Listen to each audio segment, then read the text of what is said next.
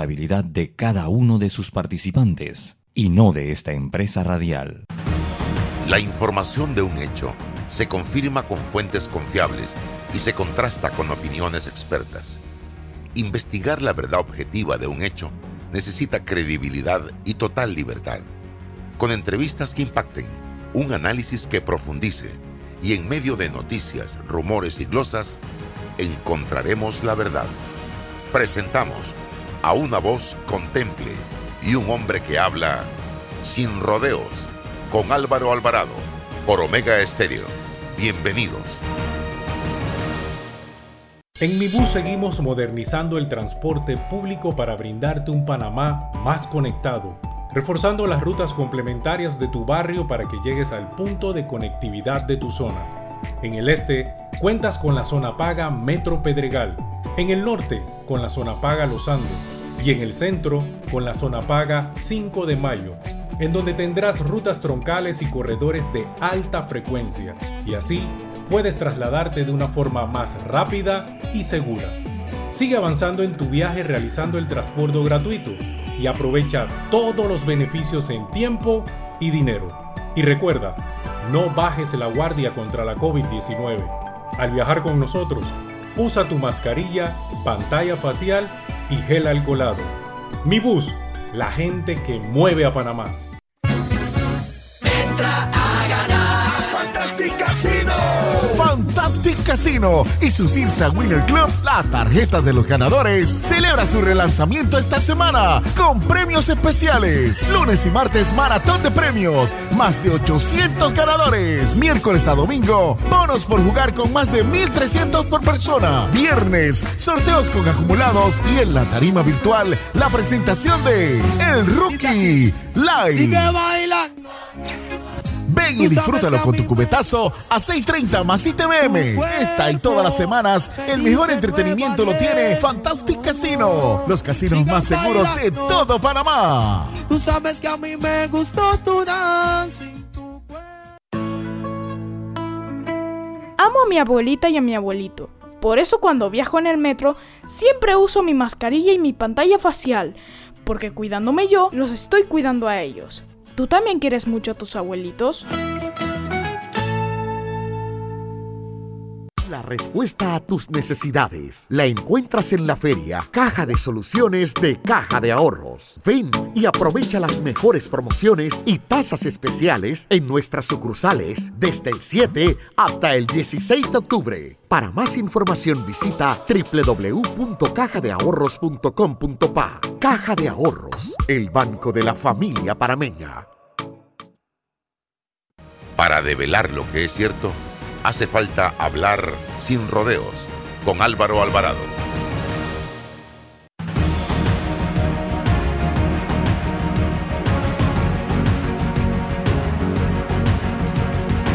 ¿Qué tal amigos? Tengan todos muy buenos días, bienvenidos. Estamos en Sin Rodeos a través de Omega Estéreo 107.3, 107.5, cobertura nacional.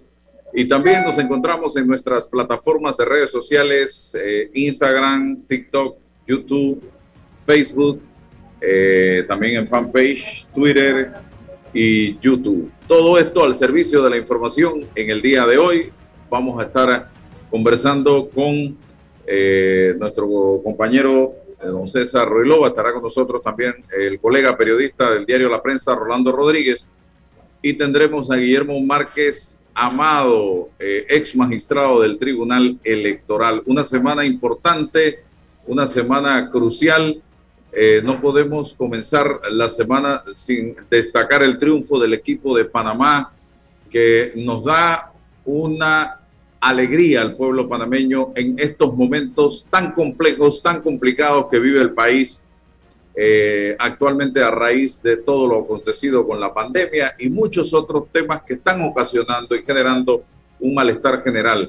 Pero yo quiero comenzar eh, diciéndoles que la Asamblea hoy va a reiniciar la discusión del tema de las reformas electorales, invitando a la población a prestar atención a este tema, porque para muchos entendidos este pudiera ser el inicio de lo que se ha denominado la trampa electoral.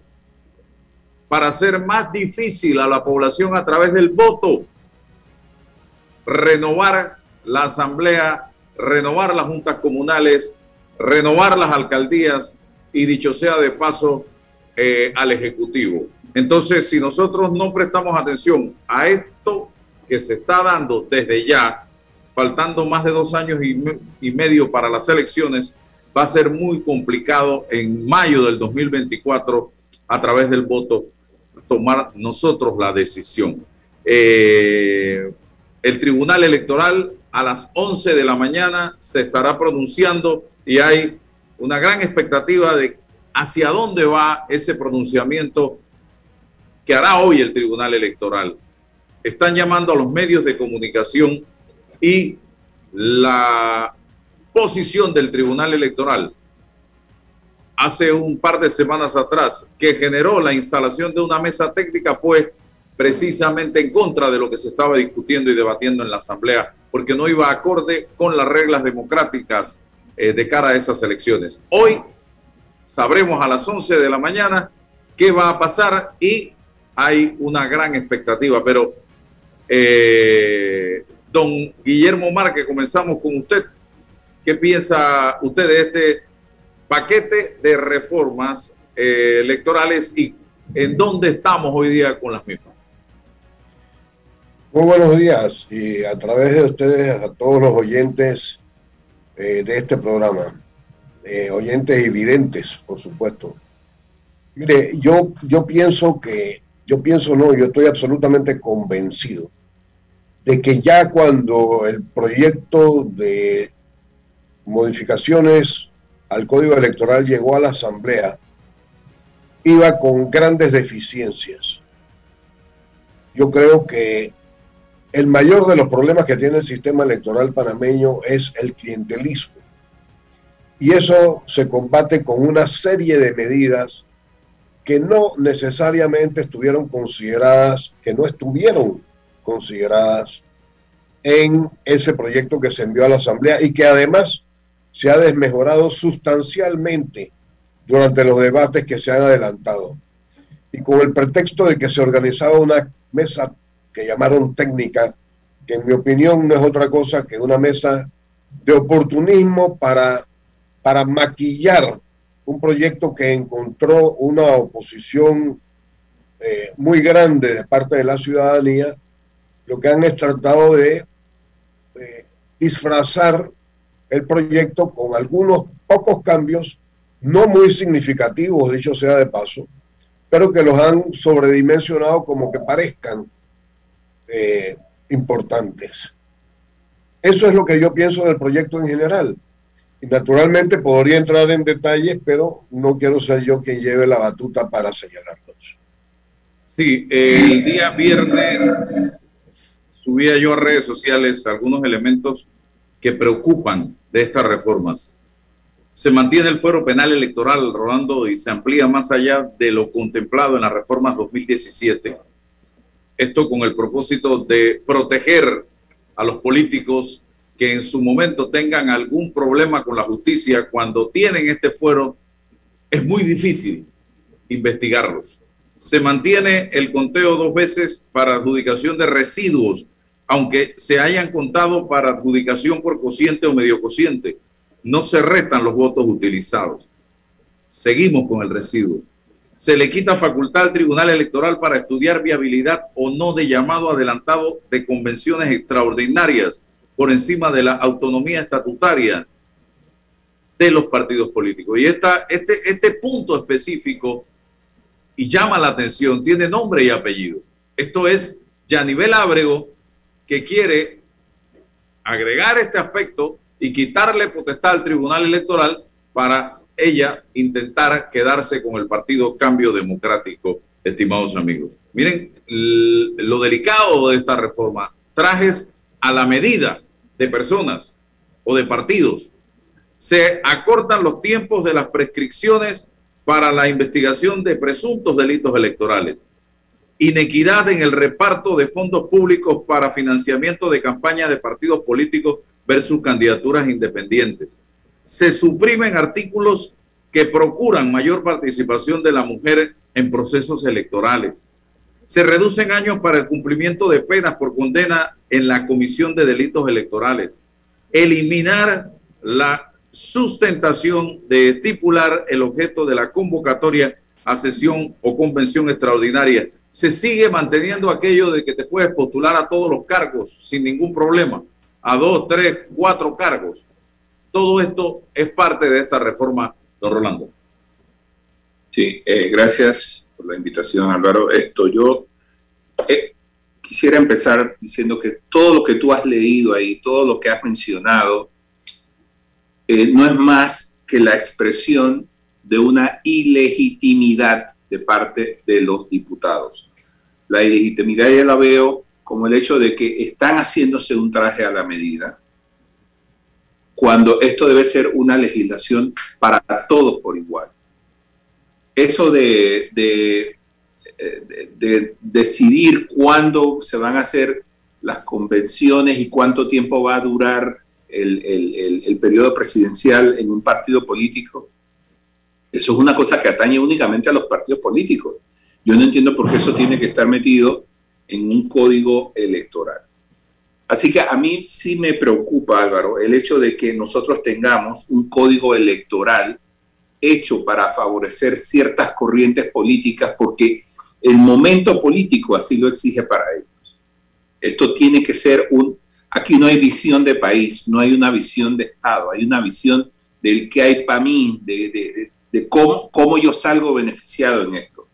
Y yo coincido con el licenciado Márquez en el hecho de que las reformas sí necesitan eh, aumentarse en otros aspectos.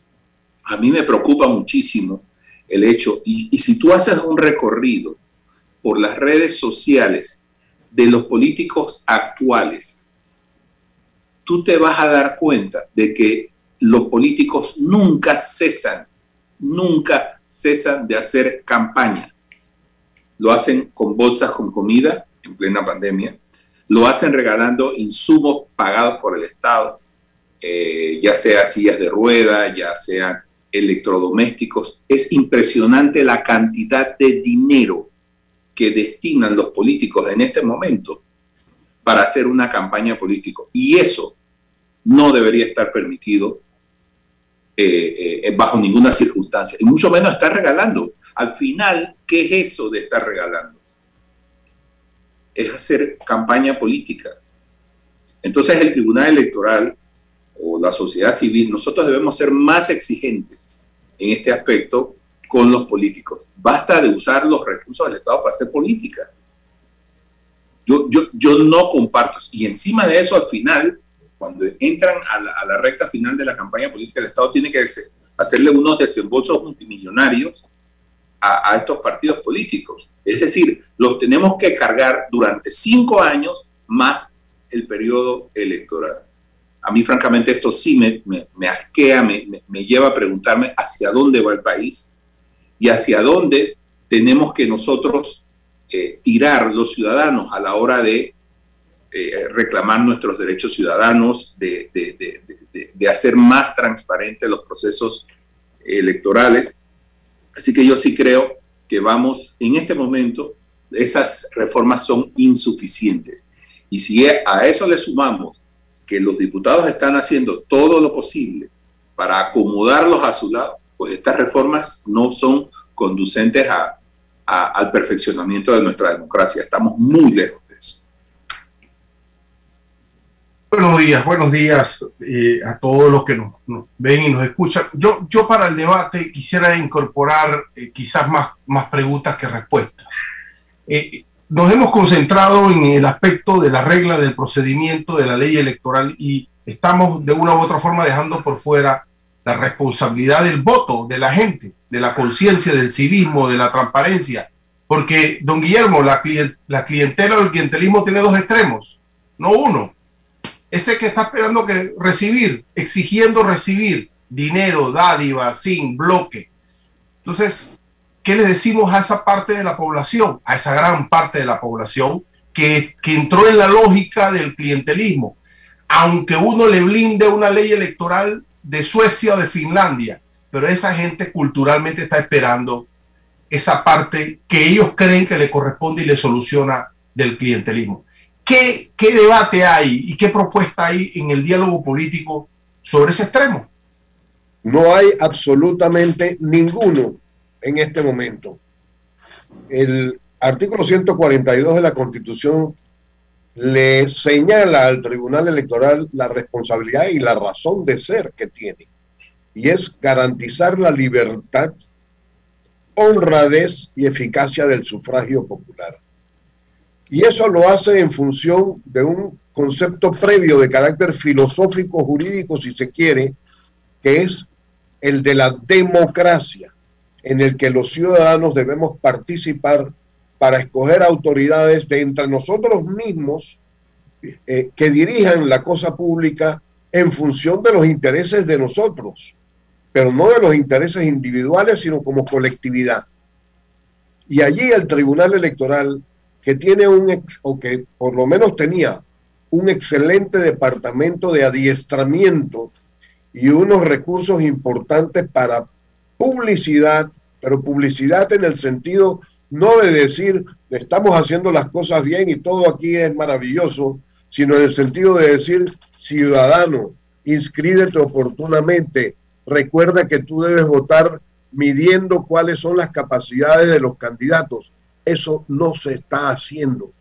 Eso se hizo en un momento, yo recuerdo cuando llegamos allí al Tribunal Electoral en 1990, con el ánimo de cambiar esa e, e, esa portada y esa forma de actuar que tenía el Tribunal Electoral de entonces, que, los, que, lo, que para lo que estaba era para apuntalar el régimen militar.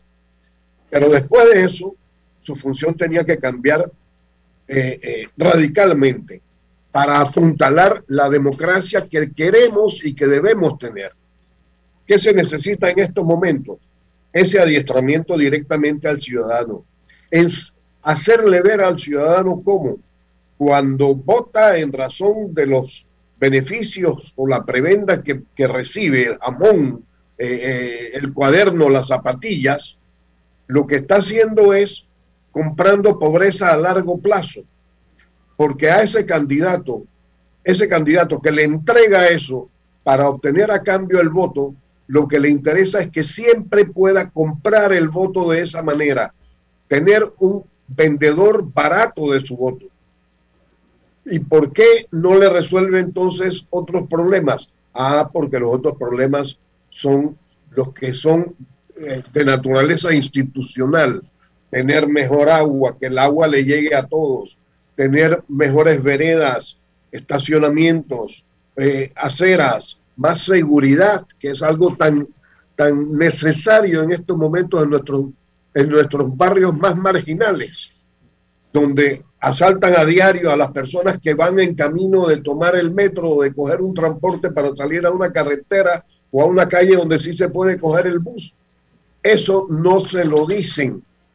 Y quedan entonces esos ciudadanos a expensas, en su ignorancia, de que creen que porque llevaron un jamón a su casa para la celebración de una Navidad, son afortunados y lo que están haciendo al comprometer su voto con un candidato que les esté ofreciendo eso es precisamente privarse de todas las otras cosas eh, eh, a las que no va a tener acceso.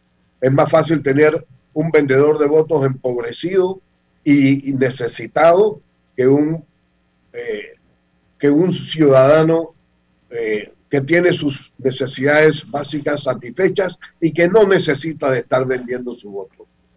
El Tribunal Electoral en eso ha fallado grandemente. Y ahora, con esto del este problema que se ha exacerbado y acentuado del clientelismo, el problema es mayor todavía. El Tribunal Electoral, no tanto por lo que se está haciendo, por, y, y los diputados también, por las cosas que no se han hecho. Por ejemplo, esas donaciones de naturaleza privada a los partidos políticos se les ha puesto ahora, se les puso un tope de 10 millones de dólares por candidato. Para los diputados es de 300 mil dólares para cada candidato. Recordemos que en un circuito como San Miguelito hay siete candidatos, hay siete posiciones del legislador quiere decir que habrá siete candidatos por cada partido político. Si son cinco partidos políticos, son 35 candidatos, más los tres independientes son 38. A razón de, de 300 mil por cada candidato, comencemos a ver cómo se fumiga el dinero y cómo se enriquecen las personas sin que el dinero vaya efectivamente a solucionar las necesidades de la población. Para los candidatos a presidente son 10 millones de dólares. Eh, y aquí en este proyecto se pretendía disminuirlo así artificialmente a 7.5 millones de dólares, cosa a la que se opusieron inmediatamente los, miembros de la Asamblea. Lo que deberían hacer es eliminarlo para que el dinero privado no influya en las eh, nominaciones y en el voto de los electores en las elecciones generales. Pero en el subsidio público no se ha tocado, ni siquiera ha habido una, una, una propuesta de ninguna clase. Y el subsidio público solamente en dos partidos políticos fue de más de 20 millones de dólares para la campaña en, el, en, el, en las elecciones de mil, del, del 2019. Eh, en realidad alcanza como a 60 millones de dólares para los partidos políticos y para los candidatos independientes. Pero a los candidatos independientes les dan como 150 mil dólares únicamente. Eh, eso no es nada significativo. Pero lo importante es que todos los candidatos estén en el mismo nivel. El artículo 136 de la Constitución dice que el voto es libre, universal, igual, igual secreto y directo. Porque obviamente en un proceso electoral lo que se quiere es que todos los candidatos tengan la misma oportunidad, es decir, estén en condiciones de igualdad de oportunidades y que el elector se fije en las condiciones que tiene el elector, no, perdón, que tiene el candidato. Es decir, no si se viste mejor, no si, si es más simpático, si es más agradable, si es más vivo, si hace si hace más donaciones. No. Lo importante para una sociedad es que un candidato tenga antecedentes de compromiso con la comunidad, sea honesto, sea trabajador, esté eh, eh, conozca cómo desempeñar sus funciones para que sean efectivas y alcancen a llegar los beneficios de ese trabajo al pueblo que debe estar representando. Eso no es lo que se promueve. Por el contrario, lo que se promueve es la contratación de propaganda publicitaria como si todos los candidatos fueran desodorantes, llantas, carros, eh, para un mercado de consumo que en lo que se fija es en la etiqueta únicamente, pero no necesariamente en las cualidades que tiene cada producto que debe, que debe obtener. Y de esa inclusive, inclusive, se ha fijado en el código electoral normas que señalan que para que haya publicidad, las publicitarias tienen que estar inscritas en el Tribunal Electoral previamente. Eso es la promoción del consumismo electoral, no de las cualidades que se requieren para que haya, como decía hace un rato, una verdadera democracia trabajando en función y en favor de los ciudadanos. Porque lo que se proyecta a través de las agencias publicitarias es precisamente el consumo, hacer más bonito el producto para que sea adquirido, pero no necesariamente para que funcione mejor. Bien. Carlos Gaviria. Hay otro montón de cosas. Carlos Gaviria Díaz dijo: el que paga para llegar, llega para robar. Así es. Cuando un candidato invierte millones y millones en su campaña, no es un candidato, es un empresario y como empresario, cuando sea presidente, diputado, alcalde o representante, solo pensará en sacar el lucro, provecho y en lo que menos pensará será en la gente. Y eso es lo que el pueblo panameño debe entender. Ese candidato que se gasta lo que no se va a ganar en cinco años en el salario que va a percibir, es lo que está haciendo es una inversión. Y al final, cuando tú inviertes, tú ganas. Y de lo que viene será negocio. Jamás van a combatir la pobreza porque necesitan de ella para ganar las elecciones. Jamás van a darte educación porque necesitan que tú no estés educado para convencerte con lo que decíamos anteriormente, con esa eh, bolsa de comida, con ese jamón, con esa hoja de zinc, con esa beca, que no sale del dinero de ellos. Pregunto Rolando y pregunto don Guillermo para ambos. ¿Entiende la gente este debate de reformas electorales en esta coyuntura en la que estamos actualmente? ¿Entiende la gente la fórmula del cociente, la fórmula del medio cociente y del residuo, que es perverso ese residuo? Y que por más que la gente trate en la urna de hacer cambios sustanciales en los circuitos plurinominales, se cuentan dos veces los votos, beneficiando muchas veces a algunos candidatos. Y tenemos al presidente de la propia asamblea que salió producto de residuo en la campaña del 5 eh, de mayo del 2019. Eh, esas eh, preguntas y también si eliminamos el residuo y nos vamos al voto, a un voto por persona, eso tampoco es equilibrado, según tengo información por parte de expertos y estudiosos de la materia. Rolando y luego don Guillermo. Mira, yo creo que hay muchos, pero muchos ciudadanos que están conscientes de las cosas que ocurren en el país, pero deciden darle la espalda porque es más fácil pedir dinero, hojas de zinc, eh, bloques lo que sea por su voto, porque hay una cultura que se ha desarrollado a través de los años y ahora esa cultura ha llegado hasta las bases del país. Ahora hay mucha gente pidiendo que si el residuo, bueno, eso no es asunto mío, el asunto mío aquí es que hay para mí.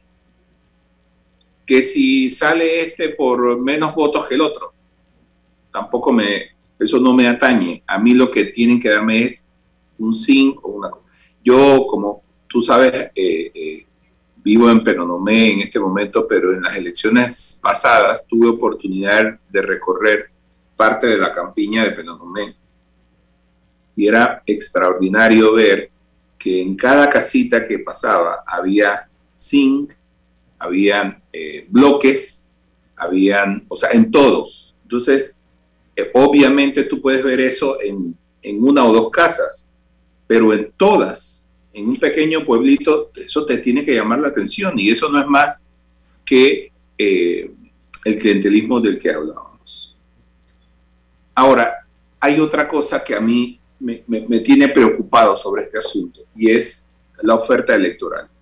Los partidos políticos nos ofrecen a nosotros muchas, eh, muchos candidatos que, es lamentable, o sea, no, no están eh, suficientemente capacitados para estar en un cargo público. ¿Qué hacen los partidos políticos para entre, entrenar o para enseñar o para adiestrar a su membresía en la administración pública? No hacen nada. La curva de aprendizaje de esos funcionarios una vez que llegan al poder es, probablemente sea larga y las necesidades de sus de sus electores están ahí presentes, pero tienen que esperar a que estos funcionarios aprendan cómo se maneja la burocracia. Pero además tenemos una oferta electoral indigna del pueblo panameño. Por eso, por eso son tan indignos que tienen que recurrir a la compra de votos. Este, este es un asunto que debería preocupar preocuparnos a toda la ciudadanía porque estamos, como decía bien el señor Márquez, estamos comprando pobreza a largo plazo. Un jamón no resuelve la educación a futuro de mis hijos o de mis nietos. Eso, eso resuelve la cena de Navidad de este año, pero ¿qué hay del futuro? Entonces nosotros tenemos que empezar a preguntarnos como ciudadanos qué queremos. Y la respuesta es decepcionante. Queremos siempre vender, nos han convertido en fenicios, queremos vender el voto, queremos... Y eso es una cosa que el Tribunal Electoral también debería eh, ver en sus reformas. Ya estas cosas están llegando a un, a, un nivel de que la pureza de las elecciones no se garantiza. Las reformas al código electoral, como te decía, son ilegítimas en muchos aspectos. Entonces están hechas a la medida. ¿Qué significa esto? Que por más que el Tribunal Electoral diga que tiene que cumplir el código electoral, está cumpliendo los designios de un partido político. Entonces, ya es hora de que nosotros, los ciudadanos, entremos en escena. Es que el proceso de elección es una cosa que nos atañe a todos los ciudadanos. No es una cosa que tienen que decidir los partidos políticos, ni siquiera el Tribunal Electoral. Es un asunto que tiene que ver con los ciudadanos. Y nosotros tenemos el poder para hacerlo.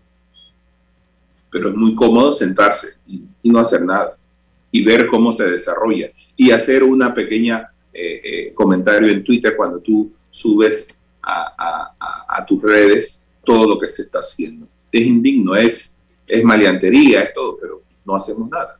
Entonces ya es hora de que los ciudadanos comencemos a empoderarnos y a creernos que nosotros somos los que decidimos este asunto, no un puñado de gente que está allí eh, probablemente elegidos bajo unos, eh, eh, bajo unos parámetros que ellos mismos crearon es hora de que nosotros empecemos a actuar. Don Guillermo, don Guillermo.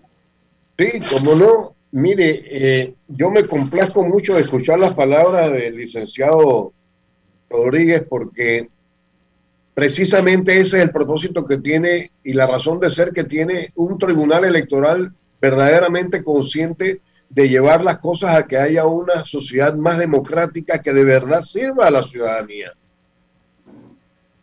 La democracia es cierto que tiene poco tiempo de existir en el mundo. Apenas 250 años tenemos las naciones de tener constituciones y las constituciones normalmente apuntan a que haya ese bienestar entre los ciudadanos, pero a partir de la propia participación de los ciudadanos y por eso se hacen elecciones, para que los ciudadanos escojamos a nuestros propios dirigentes en las instituciones que tenemos eh, establecidas en las constituciones. Eso que acaba de decir el licenciado Rodríguez es absolutamente indispensable saberlo por parte de la ciudadanía si queremos cambiar las cosas.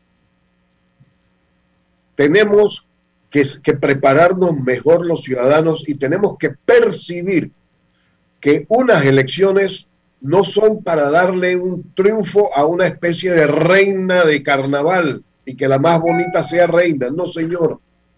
Lo que queremos es contratar al, depositar nuestro voto a, los más eficientes hacedores de bienestar para la nación. Y que sean nuestros trabajadores en la cosa pública, ni siquiera que se sientan importantes, sino que trabajen hombro a hombro y con mucho esfuerzo en que las condiciones de la nación mejoren y no que los percibamos como que allá quedó electa de reina y que use la corona y tire besitos, como se dice con tanta frecuencia. Es que no es un cheque en blanco, don Guillermo, lo que se les está dando. Por supuesto que no, lo que se le está dando es una gran responsabilidad y por eso tenemos que ser muy conscientes de que si se les está dando esa responsabilidad, los que más talentos tienen son los que deben llegar allí. Eso eh, no es nada nuevo, ya, ya Bolívar lo señalaba, en otros tiempos, cuando hace ya 200 años, se necesita que haya talento en la administración de las democracias. Y en eso es que debemos fijarnos los electores, los ciudadanos, no en ver qué nos dan. Lo que nos, da, lo que nos pueden dar está dado después de que lleguen al cargo público y no es en regalos individuales a una persona sí y a otra no, a una casita así, a otra no. Debe ser una medida colectivamente eh, dirigida por parte del Estado a satisfacer las necesidades básicas que tiene la población.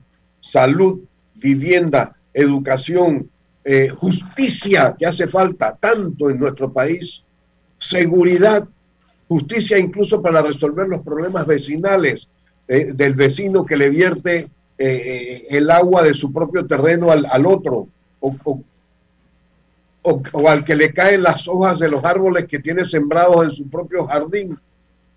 Esas cosas todas son las que deben resolver una verdadera democracia.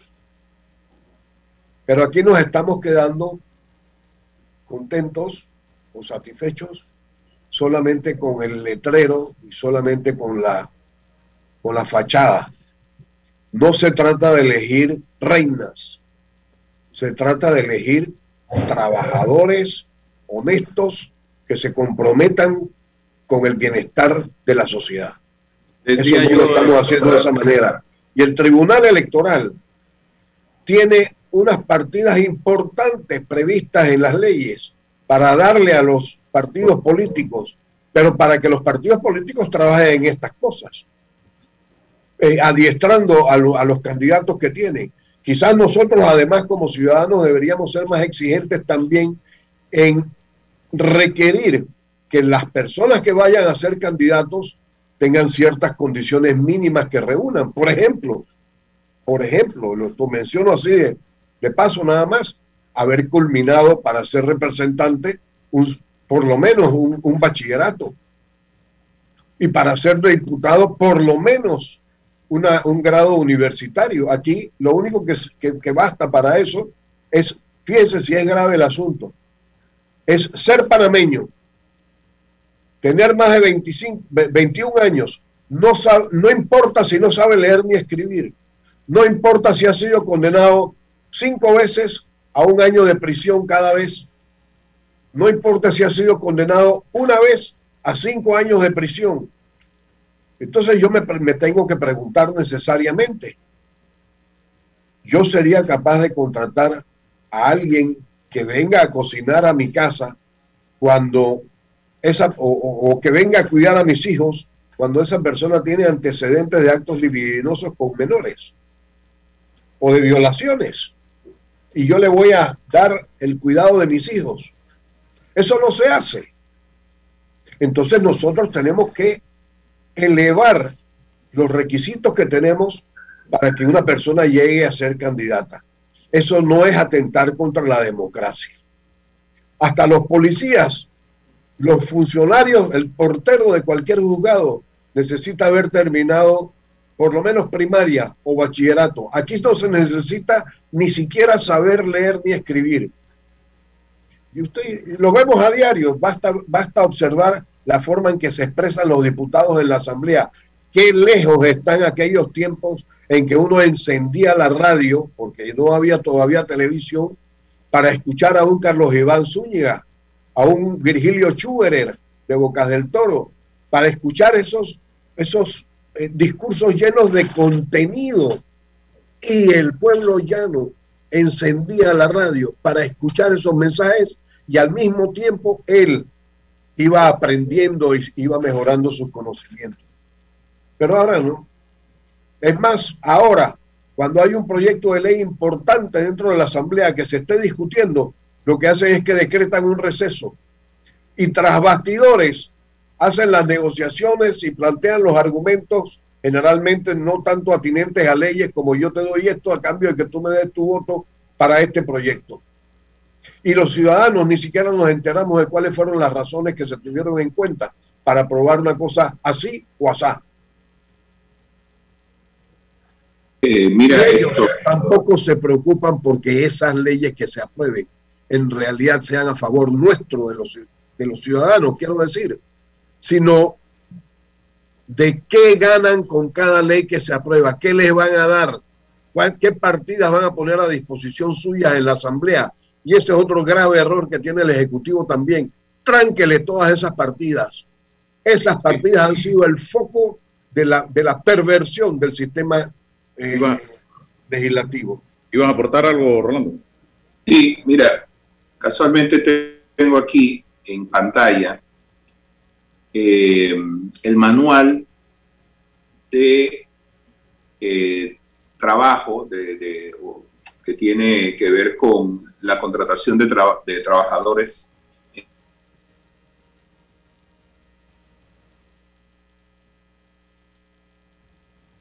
problemas con el internet de Rolando en este momento. Se congeló la imagen. Sí, se congeló la imagen, pero mientras... En el municipio de Chit, incluyendo cursos, cursos básicos de de programas computacionales, cursos básicos de relaciones, principios técnicas y básicos de contabilidad, trabajo general. Y cuando tú vas a ver los requisitos para ser diputado, ninguno habla sobre sus habilidades. Ninguno. Ser por nacimiento, ser ciudadano en ejercicio, haber cumplido por lo menos 21 años de edad, no haber sido condenado. ¿Cuáles son los requisitos? Más de 5 años de prisión. Exacto. Entonces, ¿de, ¿de, qué estamos hablando? Si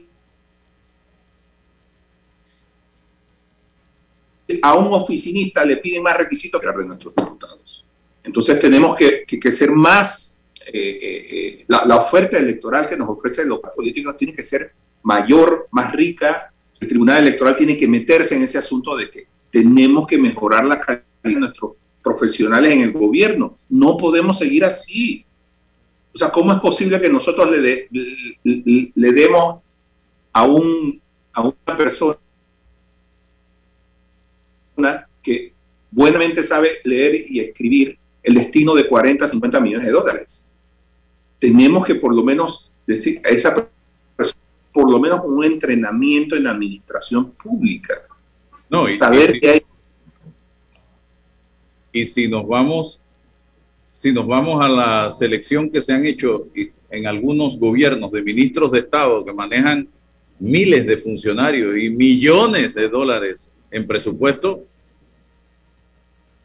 gente que no ha ido ni a la escuela, hemos visto pasar por los ministerios y de ministros, señoras y señores. Se suman a Giselle Rosas al debate. Yo decía el fin de semana, César, ayer precisamente, luego de leer el knockout de Carlos Barzallo, donde él decía, nos estamos acostumbrando a los escándalos. Yo diría que ya nos hemos acostumbrado a la corrupción, a la maleantería, a la inseguridad, al mal servicio de salud, al mal estado de las calles, a la pésima educación, a los malos políticos, a los malos gobiernos, a la ausencia de justicia, hasta el sicariato nos hemos acostumbrado cuando vemos personas que comentan, oye, allá en la esquina mataron a tres en el día de hoy como si nada hubiese pasado. Entonces, ¿qué está pasando con el pueblo panameño, César? Y, le damos la palabra también a Nayicel para que nos hable de la hoja de ruta de las reformas electorales esta semana. Adelante, César. Sí, eh, cortito. Bu buenos días, diputada, bienvenida a, Sin Rodeos. Nos, no va a faltar seguro mucho tiempo para, seguir profundizando, pero don Guillermo, eso que usted dice ya hace 2500 años Platón nos lo debatió y decía, pero ¿a quién le vamos a dar la cosa pública? Debe ser a, a los expertos, a los sabios. Y bueno, decían y dicen que Platón es totalitario, antidemocrático, porque pide una suerte de, de profesionalismo en la política.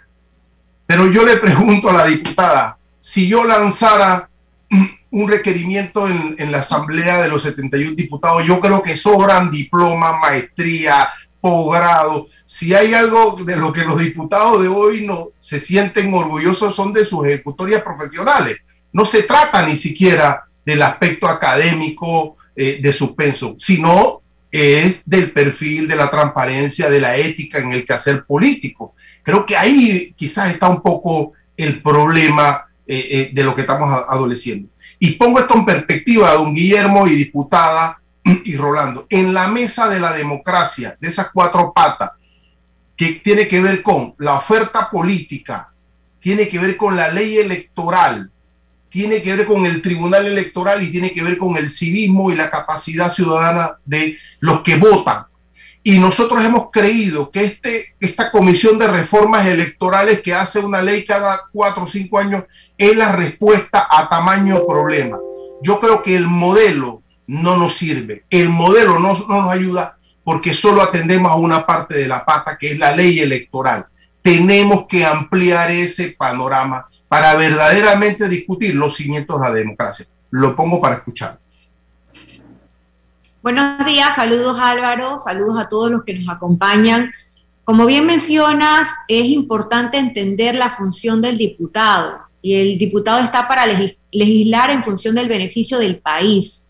Lamentablemente vemos que hay una desconexión y en donde se favorecen más los intereses personales de algunos versus los intereses del colectivo. Lo estamos sintiendo, lo estamos viendo, queda en evidencia con el manejo que se le ha dado a la discusión de estas reformas electorales desde la Comisión de Gobierno, en donde tuvo inclusive el presidente que intervenir como mediador, hubo nuevamente que sentarse en una mesa técnica para lograr algunos acuerdos, no todos, en los temas que a la ciudadanía siento le interesan más, que es como la definición en los circuitos plurinominales de cómo se elige a los diputados, el tema del cociente, medio cociente, residuo, temas como el fuero penal electoral, también eh, se han dejado un poco de lado. Y ahora inclusive de última hora vemos cómo intereses inclusive personales dentro de un partido político eh, pasan por encima de la misma opinión que se ha tenido en materia electoral, en donde se habla de eh, el interés de acortar los periodos de gobierno en las juntas directivas de los partidos políticos. Esto no es un tema que solamente compete al cambio democrático, esto es un tema que afecta a la institucionalidad afecta a la democracia y es un llamado de atención, porque si así se manejó el primer debate, que solamente involucra la participación de nueve diputados dentro de una comisión. ¿Qué va a pasar en ese segundo debate, donde 71 diputados tienen la facultad de introducir reformas, de presentar propuestas, y en donde sabemos hay una abrumadora mayoría? Y es con ese eh, con esa fuerza que sentimos, se está manejando la bancada del PRD, apoyado con sus aliados que han encontrado dentro de un grupo disidentes del Partido Cambio Democrático, que hacemos el llamado a la atención de que tenemos que estar vigilantes. Yo no estoy de acuerdo con la forma en que se ha dado este debate. Siento que pudimos haber sido mucho más amplios, respetar los acuerdos, los consensos que se dieron desde la Comisión de Reformas Electorales y por supuesto permitir una amplia participación, buscando con este proyecto fortalecer la democracia y no acomodarnos el sastre a la medida pensando en las elecciones del 2024. La mano del Ejecutivo está metida en esto que está pasando en la Asamblea Nacional de Diputados. Eh, diputada Nayiseli, le hago la pregunta porque vimos a un presidente ante pregunta de los periodistas decir que él no había leído las reformas eh, al código electoral. ¿Qué dice usted? Aparentemente el presidente se ha querido desvincular de esta discusión. Eh, siento que va a ser fundamental el papel que en algún momento él juegue a la, hora de sancionar esa ley. El Tribunal Electoral ya ha manifestado inclusive que de seguirse insistiendo en algunos artículos que ellos consideran eh, atrasan el proceso democrático, ellos podrían eh, también demandar por inconstitucionalidad. Así que yo creo que el presidente va a tener a través de esa sanción o el veto la oportunidad de demostrar si él está de acuerdo con este manejo. Pero no podemos eh, dejar de ver, Álvaro, que lo que pretende el partido gobernante, el partido PRD, es enquistarse en el poder. Y por eso a través de estas normas, que son, parecieran ser intrínsecas a la administración de los partidos políticos están buscando debilitar la oportunidad de partidos opositores como Cambio Democrático. Esto con el interés de ir ya amarrando esas alianzas de cara al 2024, asegurando a través de la distribución de las curules en los partidos plurinominales, manteniendo ese esquema de cómo se eligen con las normas vigentes dentro del código electoral asegurar mantener la mayoría y también manipular desde la ley lo que no van a conseguir con votos, porque saben que hay un rechazo generalizado de la forma en que se ha administrado el país en estos últimos años y están buscando, pues, con estas reformas, asegurar el favor a través de la ley, no de los votos. sí, adelante César. Es que siento que nuestro pueblo no está entendiendo toda esta, esta ecuación, esto que está ocurriendo. Usted habla de diputados disidentes del cambio democrático que están perjudicando a la democracia. ¿Y qué salidas institucionales tiene ese partido político para remediar ese problema? O sea, ¿cómo, nosotros le explicamos al pueblo esto que está pasando, por lo menos a nivel interno, de un partido político como, cambio democrático? El magistrado eh, habló muy bien sobre cómo se dan algunas negociaciones a lo interno de la Asamblea.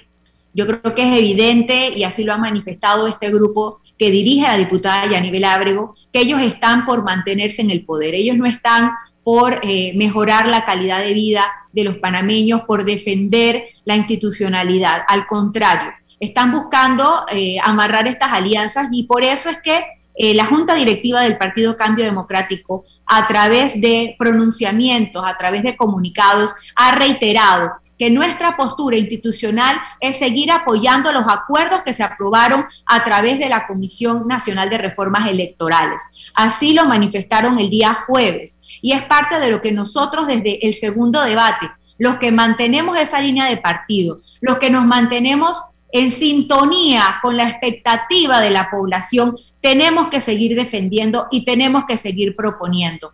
Se manifestaron también en este sentido algunos diputados dentro del Partido Panameñista, dentro del Partido Molirena, los diputados independientes, es decir, que sí hay dentro de la Asamblea voces que se levantan en defensa de la democracia. No es solamente un tema del Partido Cambio Democrático. Al aprobarse esta norma se abre la oportunidad para que estos disimulados golpes de Estado se den dentro de otros partidos también. Y eso, reitero, es una forma de manipular el ejercicio del poder. Del que está en estos momentos en el gobierno, busque mecanismos para debilitar una posible oposición en el 2024. Sí, eh, señor Guillermo Márquez, su experiencia política de muchos años, ¿cómo paramos esto? Pues, porque hay una decisión de una maquinaria aplanadora integrada por el PRD, por los diputados disidentes de Cambio Democrático encabezados por Yaniver Ábrego, por el Molirena, de aprobar esto, cueste lo que cueste y pase lo que pase antes del 31 de octubre. Y para de contar, ¿cómo paramos esto la ciudadanía?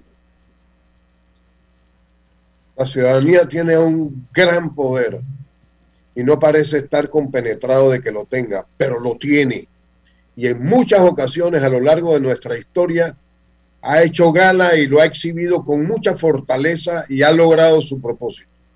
Aquí han cambiado gobiernos porque la ciudadanía se ha tirado a la calle y ha hecho saber qué es lo que realmente quiere. Varios gobiernos, no uno. Aquí se han parado tratados cuando la ciudadanía ha dicho, eso no lo queremos.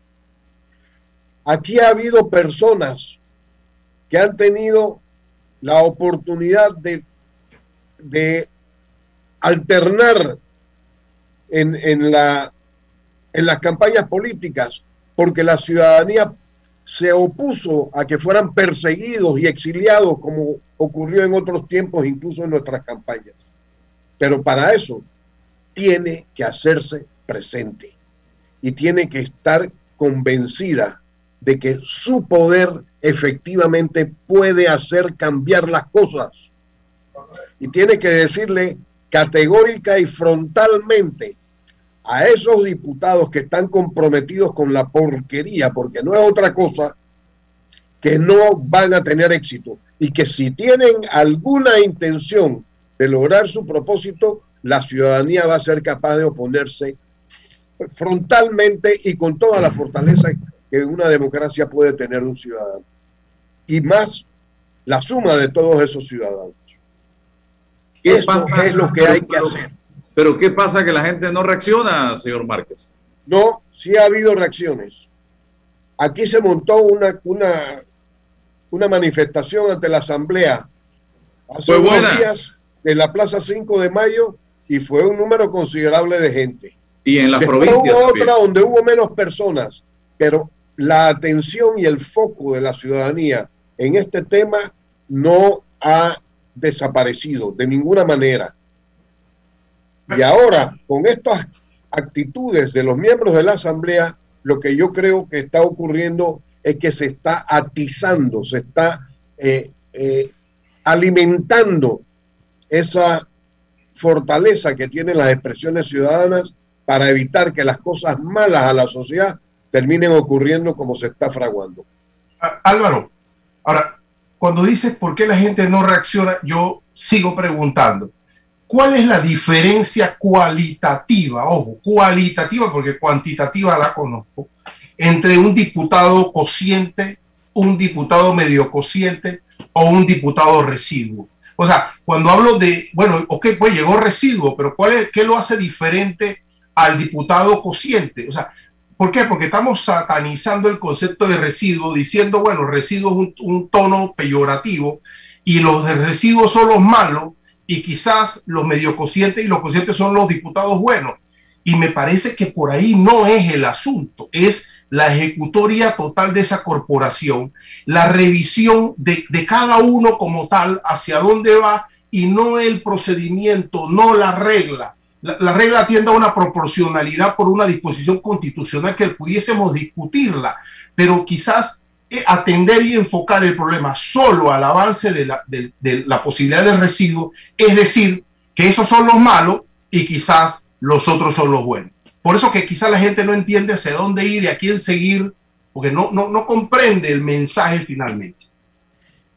Sí, eh, el tema fundamentalmente es la fórmula que se utiliza para elegir al diputado eh, a través del residuo y el conteo que se hace de los votos. El, el caso de Ana Giselle no entra aquí porque ella es de un circuito uninominal, eh, pero sí se ha dado el hecho, Rolando, de, de, de, políticos que en la noche, antes de acostarnos a dormir, ese 4 de mayo, mm, ese 5 de mayo, no son diputados y decimos, al fin sacamos a esta persona de la asamblea y cuando despiertas en la mañana, resulta que despertamos con la credencial ya prácticamente en manos de ese político que estábamos mandando para la casa.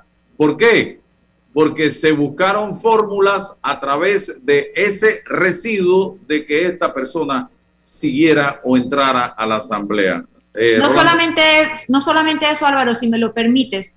El tema de la asignación de los residuos en las papeletas también se utiliza como mecanismo para consolidar alianzas. Es, es decir, partidos pequeños apoyan a partidos más grandes en la contienda electoral negociando que ellos obtengan el residuo. Y a través de ese residuo entonces obtienen curules en la asamblea. ¿no? Entonces pero, sí es un digo, mecanismo.